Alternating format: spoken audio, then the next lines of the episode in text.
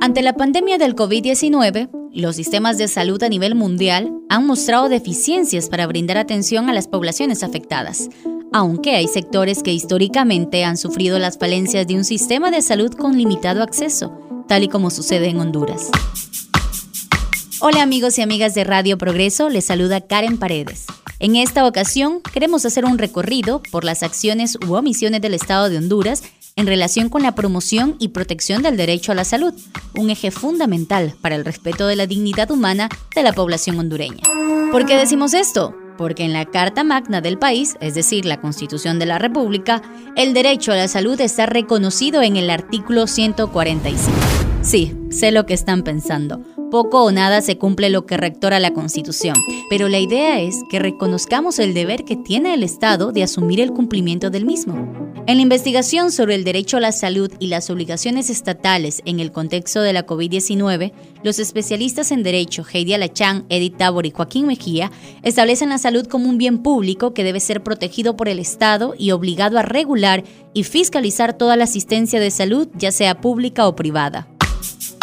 Pero bien, después de un poco de teoría, vámonos a la realidad, escuchando voces de quienes diariamente se enfrentan con un sistema de salud nada accesible, limitado y no de tan buena calidad. Estamos en un sistema totalmente colapsado, ¿verdad? Corrupto, saqueado. Da mucho dolor hablar del sistema de salud en Honduras. Pues la situación como tal es bastante crítica eh, definitivamente pues hay un debilitamiento total en el sistema de salud. Eh, bueno, esto no es ahora, sino que esto se ha venido arrastrando desde hace mucho tiempo. Dani Hernández es de la Esperanza Intibucá y trabaja de cerca con las comunidades indígenas del pueblo Lenca a través del COPIN. Ella nos describe algunas historias con el sistema de salud. Eh, enmarca un poco también la situación que se vive eh, que es una situación histórica que se vive en las comunidades indígenas del pueblo lenca, ya que en nuestras zonas, por ejemplo, en algunas de las comunidades ni tan siquiera se tiene acceso a un centro de salud para la asistencia eh, básica de, de enfermedades o situaciones que se presenten en términos de salud. Pues imaginémonos, por ejemplo, la gente tiene que caminar alrededor de unas tres horas. Nos han dado testimonios que cuando alguien se enferma y tienen que sacarlo para eh, poder llevarlo a algún lugar más cercano donde haya asistencia médica, pues lo que hacen es que lo sacan en hamaca y caminan tres horas para poder eh, salir de esa comunidad y poderle brindar a la gente pues asistencia médica. Entonces son situaciones realmente críticas las que se viven a nivel de todo el sistema de salud en nuestro departamento. Eh, nos encontramos, por ejemplo, en los centros donde hay centros de salud con situaciones de que no hay personal, no hay insumos, los insumos básicos para poder dar asistencia Hablo, por ejemplo, de, de una comunidad de, mm, de Colomoncagua, que ahí, por ejemplo, el centro de salud pasa cerrado porque como no hay quien dé asistencia, no hay un personal contratado por parte del Estado para que dé asistencia y de igual manera pues no tienen ni tan siquiera pastillas para poderle dar a la persona si tiene algún problema, ya sea acetaminofén o algo para el dolor pues no lo hay.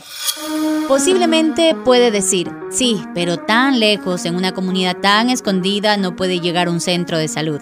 A ver, si usted piensa eso, déjeme decirle que el Estado de Honduras tiene la obligación de asegurar como mínimo una atención primaria básica de salud, que la gente de las comunidades también tenga acceso a los centros y servicios de salud sin discriminación. Y esto pues es reflejado más aún en nuestras comunidades de los pueblos indígenas el Estado no garantiza como tal este tipo de, situaciones y por lo tanto pues la gente, mucha de la gente muere. El Estado debería de ser el garante de generar condiciones, de generar estos procesos, de que en las comunidades hayan centros de salud, de que en las comunidades haya personal médico, personal de enfermería, para la asistencia básica de, de enfermedades o situaciones que, que, se presenten a nivel eh, de las comunidades.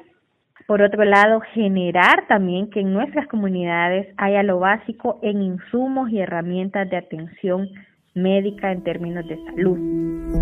Es decir, el sistema de salud en nuestro país, tal cual su estructura, lo convierte en un sistema limitado e insuficiente, sobre todo al brindar el servicio a pueblos y comunidades indígenas.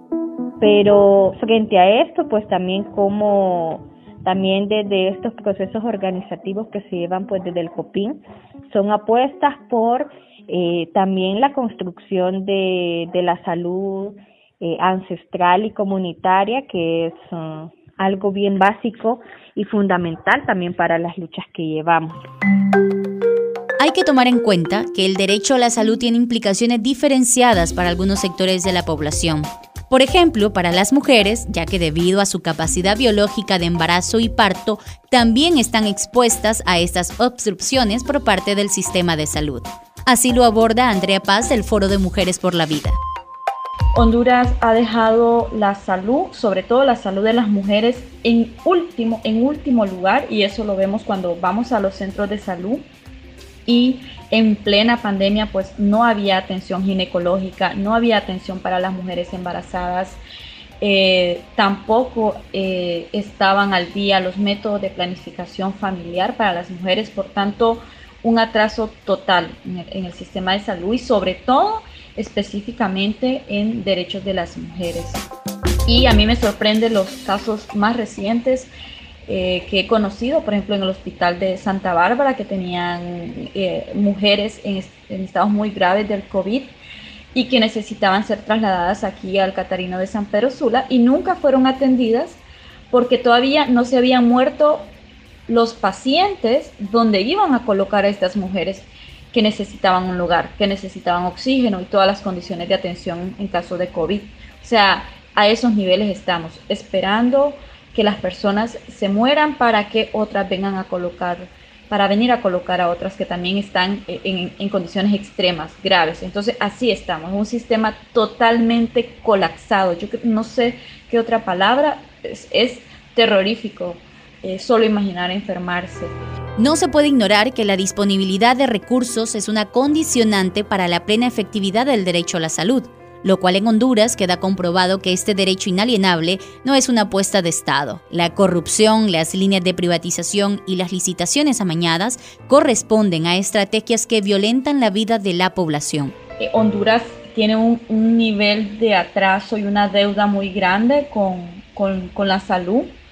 Sin embargo, en los momentos de crisis eh, pues se agudiza esta problemática, se dejan en último lugar los, los derechos.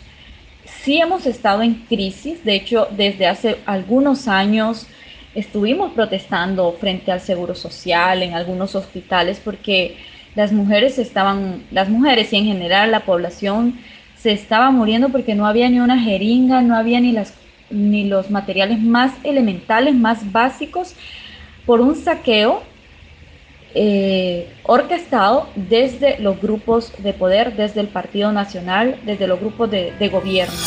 ¿Qué responsabilidad tiene el Estado en, situaciones de, en esta situación? Toda la responsabilidad porque se trata de una mala administración, se trata de corrupción desde los mismos gobernantes, del saqueo de los mismos partidos políticos de gobierno, pero además de toda una complicidad del sistema que, dirige eh, la salud pública, la salud pública y la salud privada, porque al final quienes están en, en las instituciones públicas también tienen las instituciones privadas y un interés de que colapse, de que se acabe este sistema de salud pública.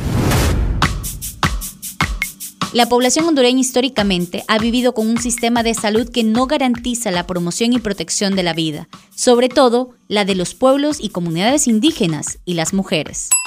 Por lo tanto, es imperante concebir la salud como uno de los pilares necesarios para la construcción del ideal de una sociedad con seres humanos dignos, y el Estado tiene la responsabilidad. Esta es una producción de Radio Progreso, la voz que está con vos.